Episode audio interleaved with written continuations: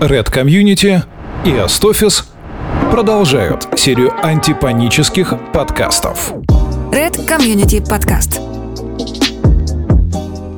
Приветствую всех э, слушателей и зрителей Red подкаста. Мы продолжаем нашу антипаническую серию, в рамках которой мы спрашиваем у застройщиков, что происходит, как они адаптируются к новым условиям, в которых мы очутились на момент записи этого подкаста. Прошло уже где-то 41-42 дня э, карантина, в котором мы пребываем. Уже, в принципе, мы видим, что паника спала, уже все трезво смотрят на эту ситуацию, но, тем не менее, у каждого региона есть свои особенности.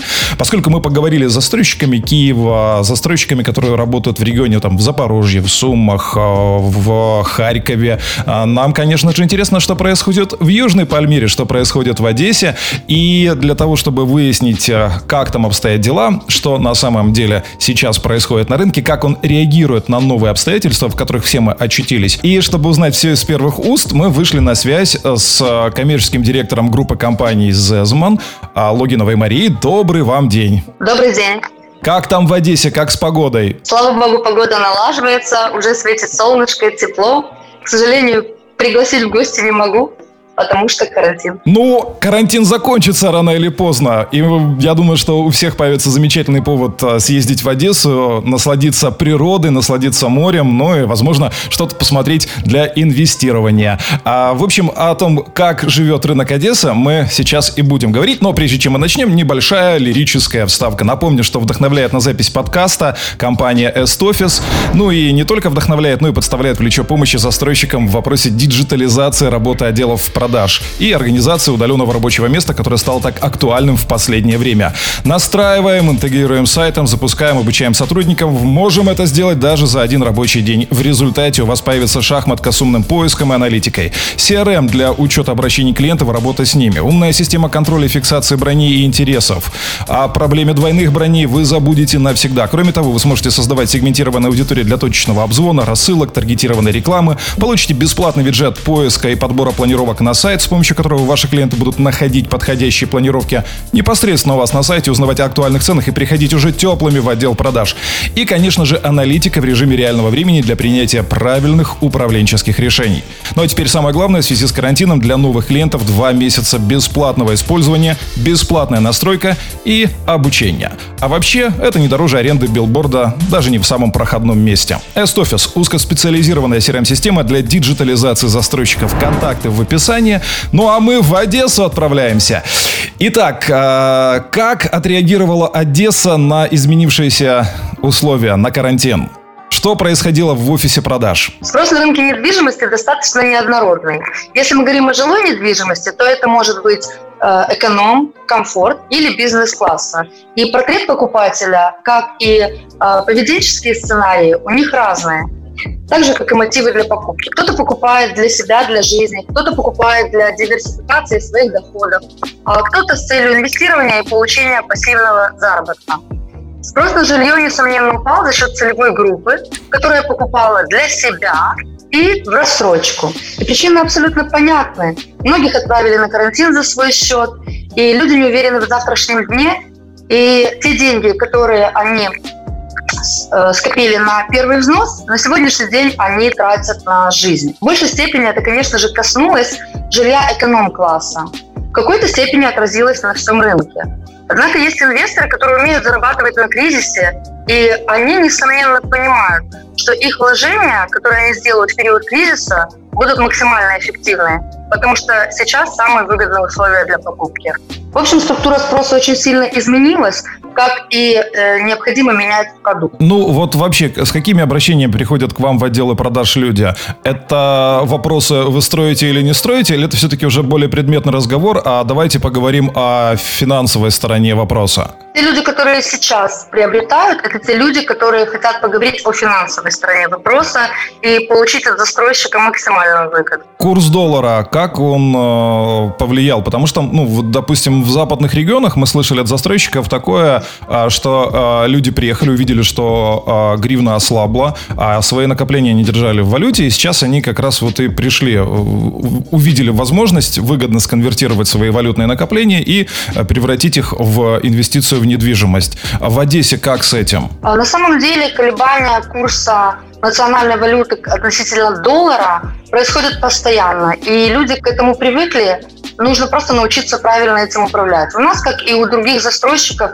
несомненно, в персональных меморандумах есть привязка к курсу доллара. В нашей стране достаточно других потрясений, которые могут негативно, могут позитивно сказаться на рынке. А, колебания курса гривны, такое незначительное, как происходит сейчас, мы не чувствуем как отражается негативно на спросе. Ну, вот важный момент. Уже позади я говорил 41 день карантина. А был ли вот а, какой-то всплеск паники в первые дни в виде там звонков, все ли хорошо и так далее? И а, что сейчас? Какие обращения? И как, насколько их меньше стало? Или у вас, может быть, как бы все точно так же в штатном рабочем режиме, люди вообще не поддались панике? Относительно звонков, а, в начале карантина люди несколько заняли выжидательную позицию. Но длилось это достаточно недолго. Где-то спустя уже полторы-две недели после начала карантина люди поняли, что жизнь продолжается. После сегодня наступит завтра. Квартиры все равно нужны, и люди продолжили покупать. А, слава богу, что карантин не сказался на стройках, и стройки продолжаются. Мы продолжаем строить. Да, несомненно, есть некоторые задержки в поставке тех или иных материалов, но на сегодняшний день это не сказывается значительно на сроках строительства. Для того, чтобы успокоить наших уже существующих инвесторов и продолжить привлекать следующих, мы регулярно и в первые же дни карантина выпустили дайджест с ходом э, строительства показали, как идет стройка, на каком этапе, какой дом.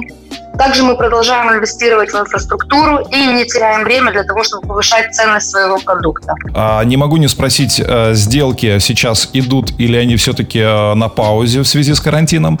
И э, если идут, это сделки, которые были до карантина еще запланированы, или все-таки это уже то, что возникает вот в процессе нахождения в карантине? Карантин, как вы уже заметили, идет более 40 дней. У нас в основном люди авансируют квартиры э, до двух недель.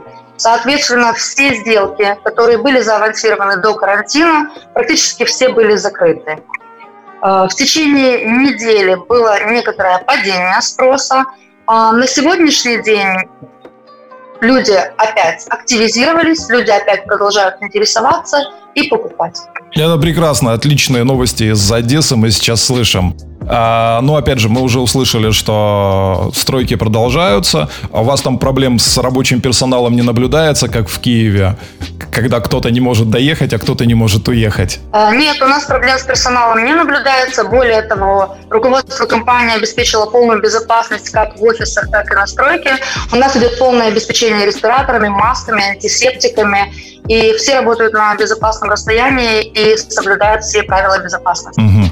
А следующий момент, о котором тоже хочется спросить, это как э, реагирует э, цена на изменившиеся условия поскольку в первые недели кризиса, ну, все ходили, бегали, кричали, все, сейчас все упадет, сейчас будет дно, и, э, ну, честно говоря, я как человек, который там давно в этом всем варюсь, да, понимаю, что как бы э, предпосылок так к снижению цен нет, но если и будут какие-то единичные, то это единичная история скидок для каких-то конкретных э, ситуаций, для каких-то конкретных инвесторов, но в целом э, никто э, за все эти э, недели пребывания в карантине еще цены не не откорректировал. Единственное, что, ну, там, сделали а, более э, гибкие рассрочки или же привязались к цене, там, а, какому-то определенному курсу доллара для того, чтобы простимулировать спрос. Так вот, вопрос, как вы видите, что будет с ценой? Есть ли предпосылки для ее снижения или все-таки плановое повышение цены по мере строительства объекта будет как бы сохраняться? У меня есть любимая фраза «все это никто, все это ничего». И когда говорят «обвал всего», обвал чего и почему. Недвижимость как была, так есть и будет во все времена самое стабильное вложение. А, я и наша компания, мы не видим повода для снижения цены. Более того, мы сейчас кризисное время используем для повышения ценности нашего продукта с тем, чтобы сразу после кризиса, несомненно, начать повышать цены. А как вы это делаете? Мы наполняем инфраструктуру, мы создаем новые комьюнити, мы всю нашу коммерческую недвижимость э, перевели в собственное управление. Да, вынужденно, но для того, чтобы наполнить теми функциями, которые необходимы именно нашим жителям для комфортного и удобного проживания. Мы продолжаем строительство нашего уникального капсульного парка.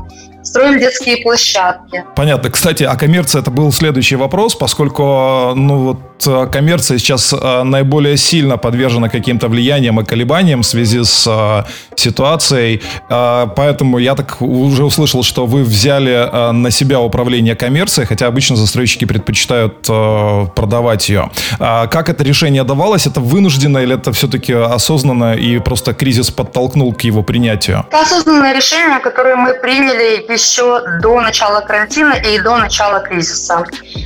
А, ситуация складывается таким образом, что продавая коммерческую недвижимость, мы не можем обеспечить нашим жителям те функции, которыми хотелось бы наполнить наш городок. Да, многие застройщики продают коммерческую недвижимость, гоняясь за быстрым рублем. Поскольку мы вышли на этот рынок не на один день, и мы не только продаем, а потом еще и обслуживаем наши объекты, мы максимально заинтересованы в том, чтобы наши жители были довольны. Именно поэтому мы всю коммерческую недвижимость внутри городка не продаем, сдаем только в аренду, сдаем только под определенные функции и жестко контролируем, чтобы именно этими функциями был наполнен наш город. Понятно, приятно слышать. В принципе, такая есть тенденция. Еще в прошлом году началась дискуссия о том, что все-таки застройщикам рано или поздно придется осознать, что управлять э, коммерческой недвижимостью гораздо выгоднее, чем ее продавать э, на этапе строительства. И вот уже первые ласточки я вижу этой дискуссии в вашем э, кейсе. Это тоже как бы очень интересно. Я думаю, что многие как бы сейчас слышат и сделают тоже для себя какие-то выводы, может быть, пересмотрят свое отношение к коммерции. А, хорошо, а, еще следующий вопрос, который тоже э, логичным вытекает из той ситуации, в которой мы очутились. Хотя, знаете, я так вот смотрю, мы из кризиса в кризис плавненько перетекаем. По-моему, нам уже... Для нашей принципе, страны это нормально. Э, в принципе, ничего нового. Но, тем не менее, а если а, у вас какие-то статьи расходов, которые пошли под нож? Я сейчас при, могу даже предположить, реклама, скорее всего, маркетинг. А, у нас нет статей расходов, которые бы пошли под нож. У нас есть некоторое перераспределение. Да, мы несколько сократили затраты на продвижение нашего существующего проекта, э, но это даже в большей степени не за счет э, сокращения количества рекламы, а за счет того, что многие застройщики сократили и просто лиды или генерация обходятся дешевле. А высвободившиеся деньги мы направили на развитие новых проектов. И сейчас у нас в разработке два новых проекта. Несомненно, они будут опять уникальными. У нас уже обозначены э, сроки старта. Мы их пока не меняем.